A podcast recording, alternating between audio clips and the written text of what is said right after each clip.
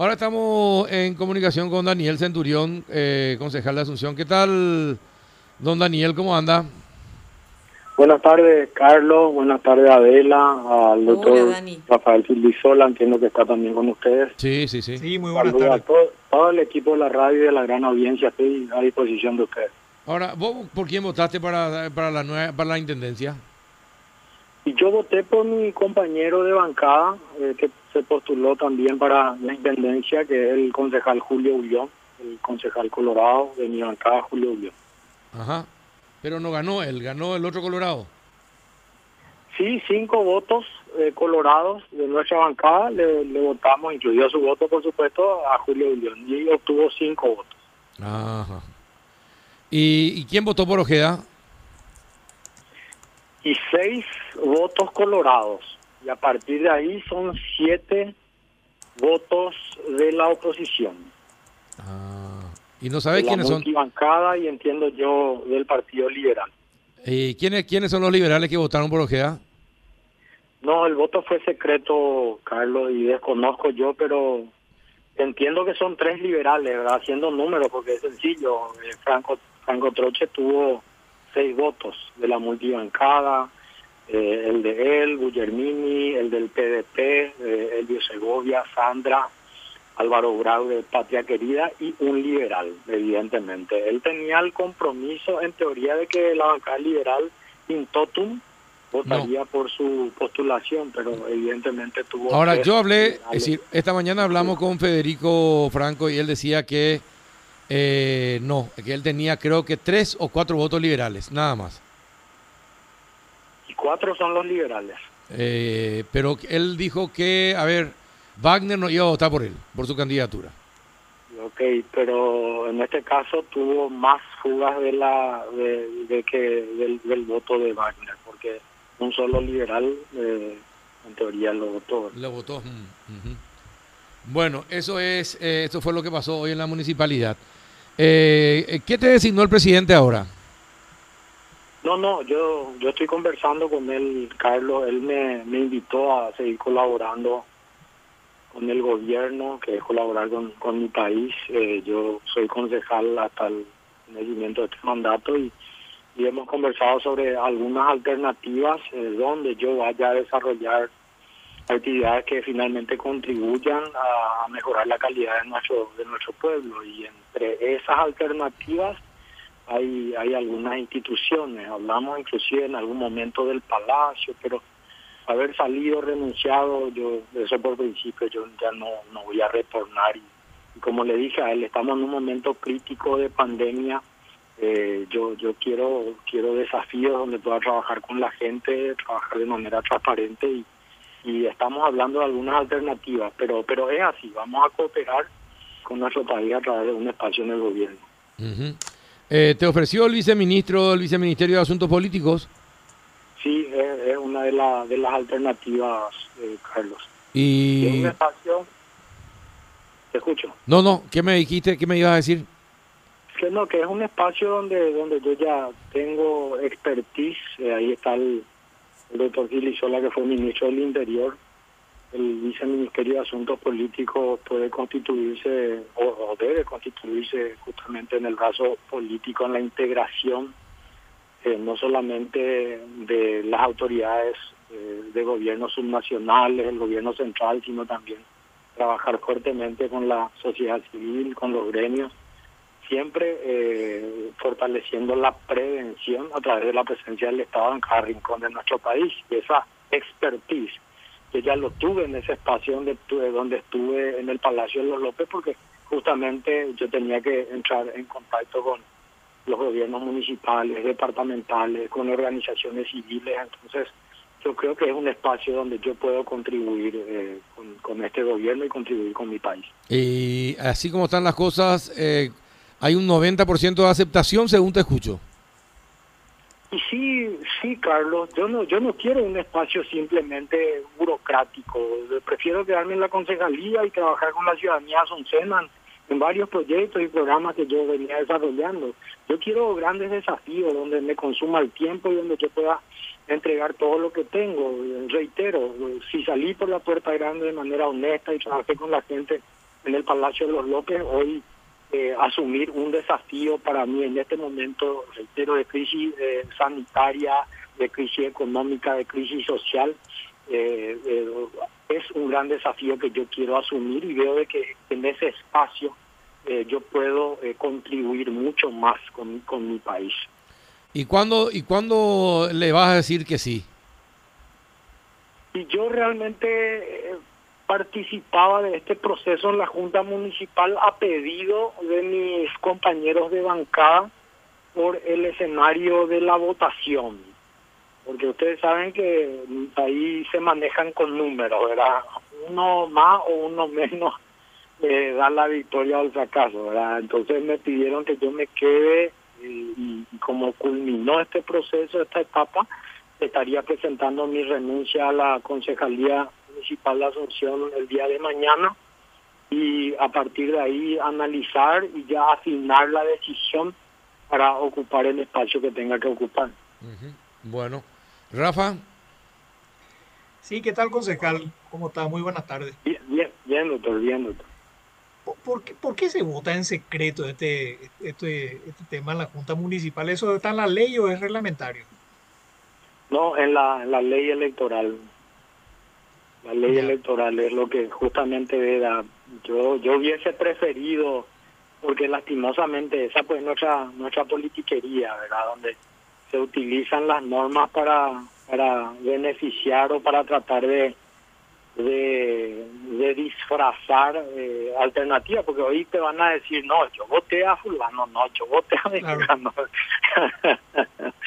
Pero eh, lastimosamente eh, es así, es un mandato de la, de la ley electoral y tenemos que cumplir. Ya. Bueno, y totalmente de acuerdo con lo que decía, importante darle, darle su lugar al viceministerio de Asuntos Políticos y sobre todo establecer esa línea de coordinación con los gobiernos municipales, gobiernos departamentales, así que en caso de que salgan mis mejores deseos de éxito. Agradezco mucho, doctor. Realmente un gran desafío. Yo ya estuve estudiando, mirando algunos detalles y, reitero, yo creo que puedo contribuir muchísimo allí. Voy a, me va a consumir mucho tiempo porque, como vos sabés, doctor, vamos a tener que entrar en contacto directo. En yo siempre sostengo, y más todavía desde el Ministerio del Interior, yo siempre sostengo, y eso le molesta mucho. El, el Estado no es un ente burocrático, un un ente burocrático que se debe divorciar de la gente, al contrario, debe arrodillarse al servicio de la gente, pero en este caso desde el Ministerio del Interior al servicio de la gente, pero firme eh, y combativo ante, ante los delitos, ante los crímenes, ante los delincuentes, los criminales y sus asociaciones. Y, yo voy a trabajar eh, contribuyendo eh, para que podamos de alguna manera eh, enfrentar de manera mucho más decidida la situación de inseguridad que, vive el país. Para ello es muy importante la prevención y, ese va a ser mi rol. Ahora, ¿no te ofrecieron el Ministerio del Interior? No, no, Carlos, no, no, no me ofreció. ¿Y vos estarías de acuerdo en que, se le cambie a Yucio? No, yo no, no, no, no voy a opinar sobre eso. Yo yo creo que el ministro del Interior tiene tiene muy buenas intenciones y es una persona íntegra y, está desarrollando su gestión, tiene varios planes y ahí es donde yo yo veo que necesita un poco ese brazo que no está teniendo porque realmente el, viceministerio de Asuntos Políticos está vacante hace ya meses eh, y vamos a ir nosotros a darle darle mucha fuerza al Ministerio del Interior a través de nuestra gestión. Ahí sería bueno entonces contar con la participación de la ciudadanía. ¿Qué tipo de programas, en todo caso, ya yo ya doy por hecho que vas a estar en ese puesto? ¿Qué implementarías, por ejemplo, de estos programas eh, a nivel país? Y, tenemos que fortalecer la prevención, Adela. Eh, ¿De qué manera? ¿Cómo? Eh, entiendo, entiendo, existe ya un, uno de los planes que está en ejecución en este momento, que, son los servicios comunitarios. ¿Y qué son los servicios comunitarios? Y ya estuve adelantando, me reitero, no tomé la decisión, pero ya estuve revisando el, manual de funciones, los planes y programas que tiene ya el Ministerio del Interior a través del Viceministerio de Seguridad, eh, varias alternativas donde se pueda aterrizar en ese fortalecimiento de la prevención. ¿Y qué es lo que necesitamos? Que el Estado esté presente en lugares donde hoy la percepción es de que, está ausente, porque eso provoca de que eh, justamente al estar ausente no exista absolutamente prevención y, y, nosotros vamos tenemos que tener esa óptica mirar y combatir los delitos los crímenes con la anticipación y para eso eh, la presencia firme y decidida del Estado. Esa esa van a ser también una de las condiciones que nosotros tenemos que eh, bajar sobre la mesa ante el Ministerio del Interior y ante el gobierno central. Todas las autoridades de, los de las distintas carteras, principalmente en lo que se refiere a la atención social, a la atención educativa, eh, nosotros tenemos que eh, tener a nuestra disposición, porque si no tenemos a nuestra disposición y siguen siendo instituciones burócratas, estancadas y aisladas de la gente, eh, evidentemente nada vamos a desarrollar desde este espacio. Pero sin embargo, si tenemos el compromiso decidido y el acompañamiento, yo voy a ir a exigir eso. Eh, mucho podemos contribuir con mejorar eh, la seguridad ciudadana a través de la anticipación y la prevención. Ahora, discúlpame que te, insista, doctor, pero el, el, tema es el siguiente. un sector importante del Partido Colorado pide la destitución del ministro del Interior se vienen las elecciones municipales. Eh, hay muchas críticas a la gestión de Mario Audo Benítez y probablemente muchas intendencias se pierdan. Eh, esto del secuestro y el asesinato de este joven complica aún más eh, el tema de seguridad. y vos que vas a ser viceministro de Asuntos Políticos, tenés que, me imagino que vas a tener que manejar esta, este deseo de Honor Colorado de la destitución de, del ministro del Interior, del lugar donde te vas, de, tu próximo jefe. Bueno, ¿cómo te vas a, qué es lo que pensás al respecto eh, y qué es lo que se podría hacer para atenuar todo, toda esta situación eh, que se vive dentro de la ANR?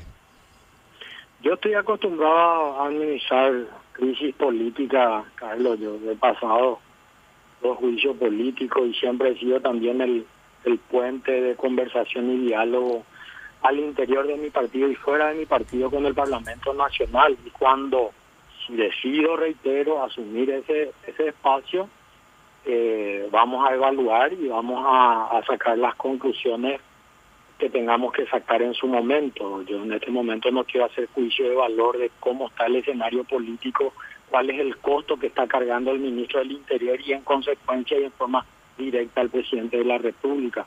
Ahora, hacer una evaluación de de gestión del presidente, yo siempre sostengo, es tan difícil eh, hacer una evaluación en, pandemia, pero pero sí, evidentemente tenemos que tenemos que redoblar los esfuerzos y mi compromiso particular, mi compromiso particular y acepto la invitación del presidente porque yo lo conozco a él, él es una persona honesta y trabajadora, por eso yo acepto contribuir en lo que yo pueda contribuir con mi país a través de, de algún espacio dentro del gobierno pero mi compromiso particular es ya trabajar pero con toda mi fuerza y, darle todo mi tiempo, eh, toda la expertise que pueda tener y recurrir a los, al mejor equipo que me pueda acompañar en este gran desafío. Ese es el compromiso que yo hoy puedo asumir, pero hacer juicio de valor de la situación política, yo en este momento no tengo una, eh, una información objetiva y no tengo todos los elementos para hacer algún análisis.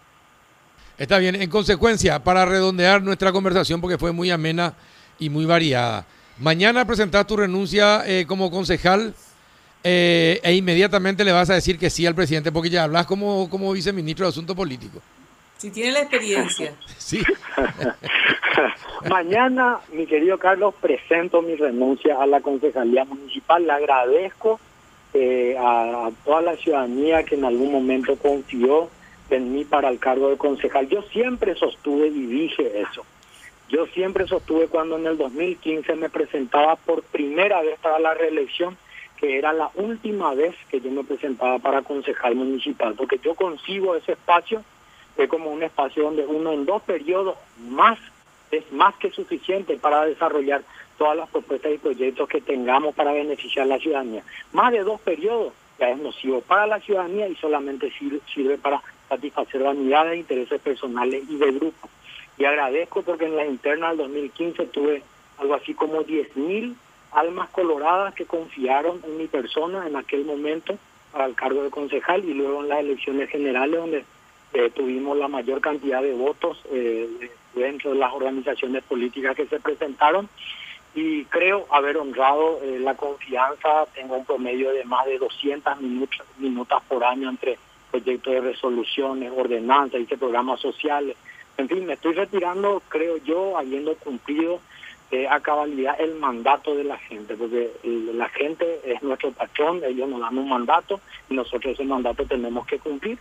Hoy dejo ese espacio, eh, reitero, agradeciendo a toda la ciudadanía de Asunción y ahora mira, miraré el futuro tomando grandes desafíos, pero siempre trabajando con honestidad, con transparencia y a través de ustedes eh, siendo interpelados, siendo cuestionados y rindiendo cuentas a la gente.